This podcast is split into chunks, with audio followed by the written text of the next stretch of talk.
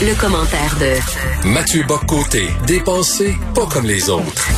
Écoute Mathieu, je sais que tu brûles d'envie de me parler du débat du PQ d'hier, mais avant, je veux revenir sur ta chronique sur Valérie Plante, la dame qui n'accepte aucune critique. Hein. C'est vraiment une idéologue, c'est-à-dire que euh, elle ne, euh, elle n'écoute pas les citoyens. Elle, elle est, elle sait ce qui est bon pour nous et elle va l'imposer.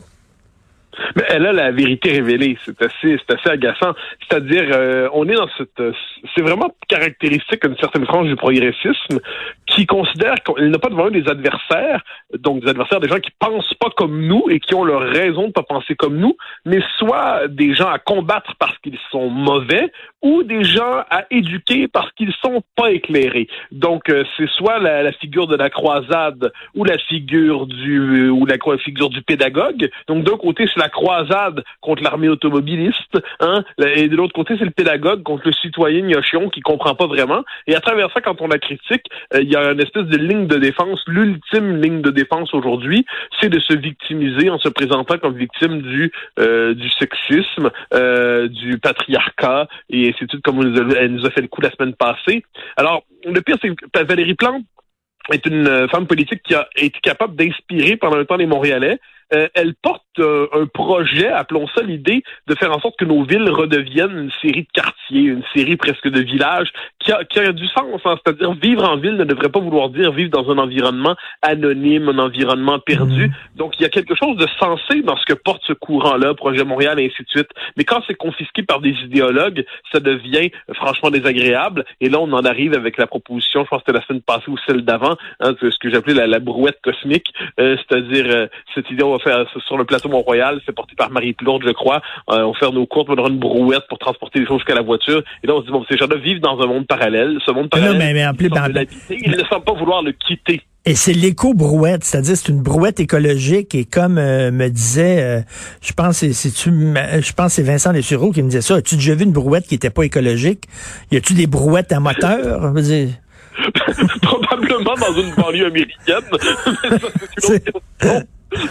mais, mais non, je, trouve qu'il y a quelque chose dans cet univers parallèle. Et ensuite, il y a quelque chose d'assez agaçant. Mais ça, ça c'est bon, ce sont mes, mes, mes observations à moi, mais je, je suis persuadé que je suis pas le seul à les faire. Euh, il y a quand même des limites à marquer aussi de manière aussi ostentatoire qu'elle veut se détacher du Québec. Mm. Euh, moi, j'y reviens souvent, mais son obstination à faire tout en bilingue, comme si le français n'était pas la langue commune, comme si ça allait de soi, comme si c'était la nouvelle évidence. Le fait qu'elle était quand même déjà oubliée de parler français dans un discours, je ne sais pas comment on peut oublier de parler français. Je, je, cherche par tous les chemins psychologiques disponibles pour me rendre là, ça me rentre pas dans la tête. Le fait qu'elle achète toutes les théories euh, les plus loufoques sur territoire non cédé, sur racisme systémique. Le fait que dès qu'on sort de la pandémie, elle inflige à ses fonctionnaires des cours d'écriture inclusive. tout ça, ça s'accumule. Puis à un moment donné, la sympathie qu'on pouvait avoir envers une femme qui voulait, euh, qui portait le projet, appelons ça une forme d'humanisation de, la métropole, eh bien, ça se transforme en exaspération devant une idéologue. Et c'est euh, vraiment le symbole de la de la gauche multiculturelle qui a honte de tout ce qui est identitaire. En fait, c'est le bras municipal de Québec solidaire. Si on veut savoir à quoi ressemblerait un Québec sous Québec solidaire, ben c'est ça, on n'a rien qu'à regarder Montréal. Ah oui, mais ça, ça c'est important de le dire. Effectivement, la, une partie de, la, de ce qu'on pourrait appeler la, gauche radicale aujourd'hui considère que si elle a peu de chance de l'emporter au niveau national, euh, les, les, municipalités, les villes, c'est un lieu d'expérimentation. Hein. C'est un lieu où appliquer leurs projets politiques. Et quand on s'intéresse au courant idéologique, à, appelons ça la, la pensée de gauche aujourd'hui, la pensée de la gauche radicale, l'horizon municipal est un horizon euh, rédempteur, un horizon d'émancipation pour une certaine d'entre eux.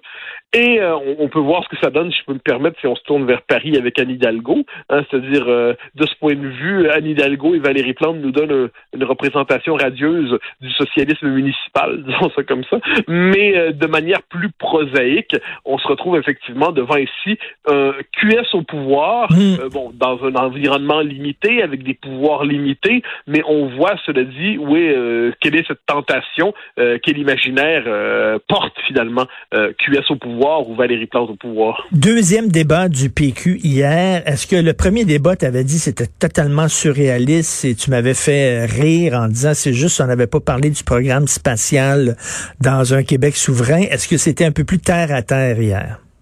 Ben, exagérément, c'est-à-dire, euh, je veux pas avoir l'air du type que j'avais content, ce que je suis quand même de ce point de vue. dire, faut dire que j'ai un rapport au Parti peu semblable à celui de à l'Église catholique. C'est-à-dire, je veux l'aimer, mais chaque fois que je m'en rapproche, je le fuis.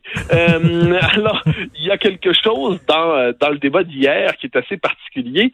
C'est L'autre fois, c'était stratosphérique, et là, c'était tellement terre à terre qu'un peu plus, si on parlait, de, on parlait du, du programme de compostage de Drummondville.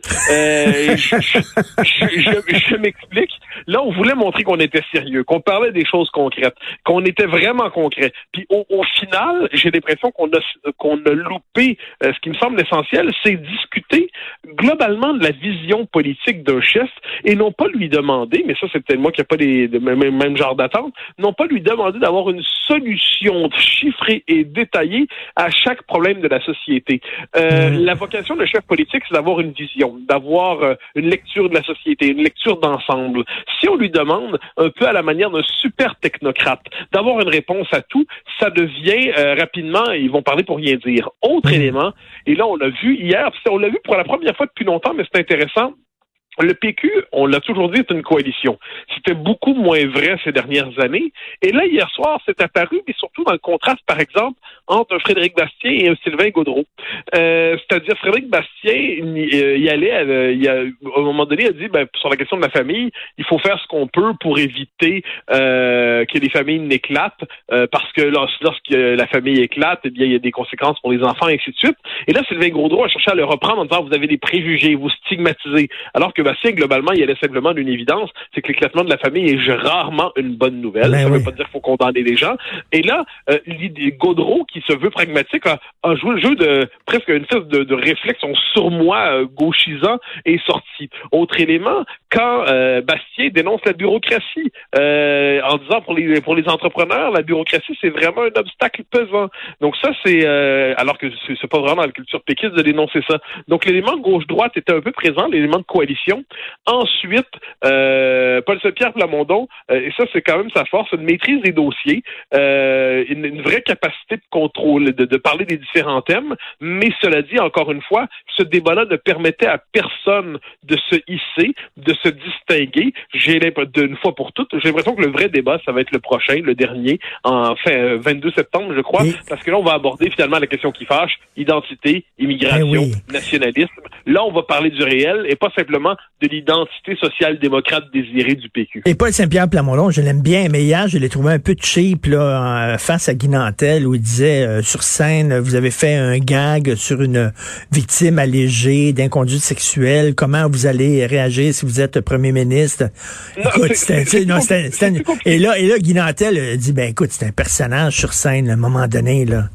Non, mais ça, je, honnêtement, je, je, je ferai une nuance. Je comprends l'idée que Nantel ait eu une carrière d'humoriste et puis elle fait ça, il n'y a pas de souci. Je pense que tout le monde accepte. Euh, je crois qu'il faut le dire, c'est un de nos meilleurs humoristes. Il était piquant, il était cinglant. La question que posait PSPP est un peu différente, je crois.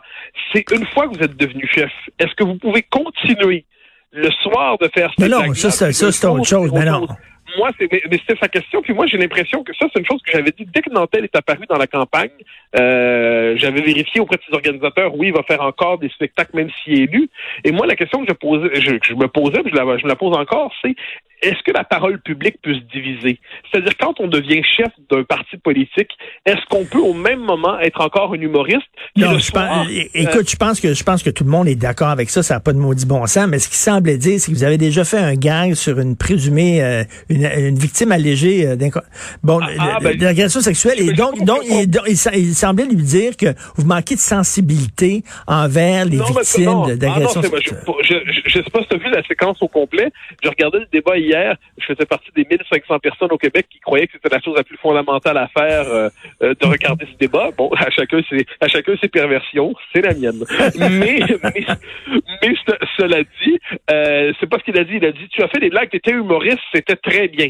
Mais si tu deviens chef et tu continues ton, ta carrière d'humoriste. Donc, il disait pas au passé, il disait au futur. Puis je pense que ça, c'est une vraie question. C'est-à-dire que Nantel ait fait des blagues qui sont les tiennes, euh, personne n'est en droit de lui reprocher. C'est un humoriste, puis en plus, mille fois plus libre que bien d'autres humoristes qui sont spécialisés dans, dans, dans, dans, les histoires les un peu insipides, disons c'est comme ça.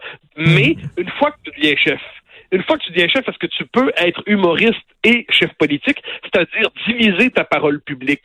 Euh, ça, je pense que c'est une vraie question. Personnellement, je me l'étais posée dès le début. Et autant Nantel amène quelque chose dans la course, il n'y a pas de doute là-dessus. Euh, il y a, une, vraie maîtrise, c'est la preuve que le Parti québécois est capable d'attirer des figures euh, qui comptent, une capacité aussi de, de toucher des gens qui sont pas intéressés à la politique en général.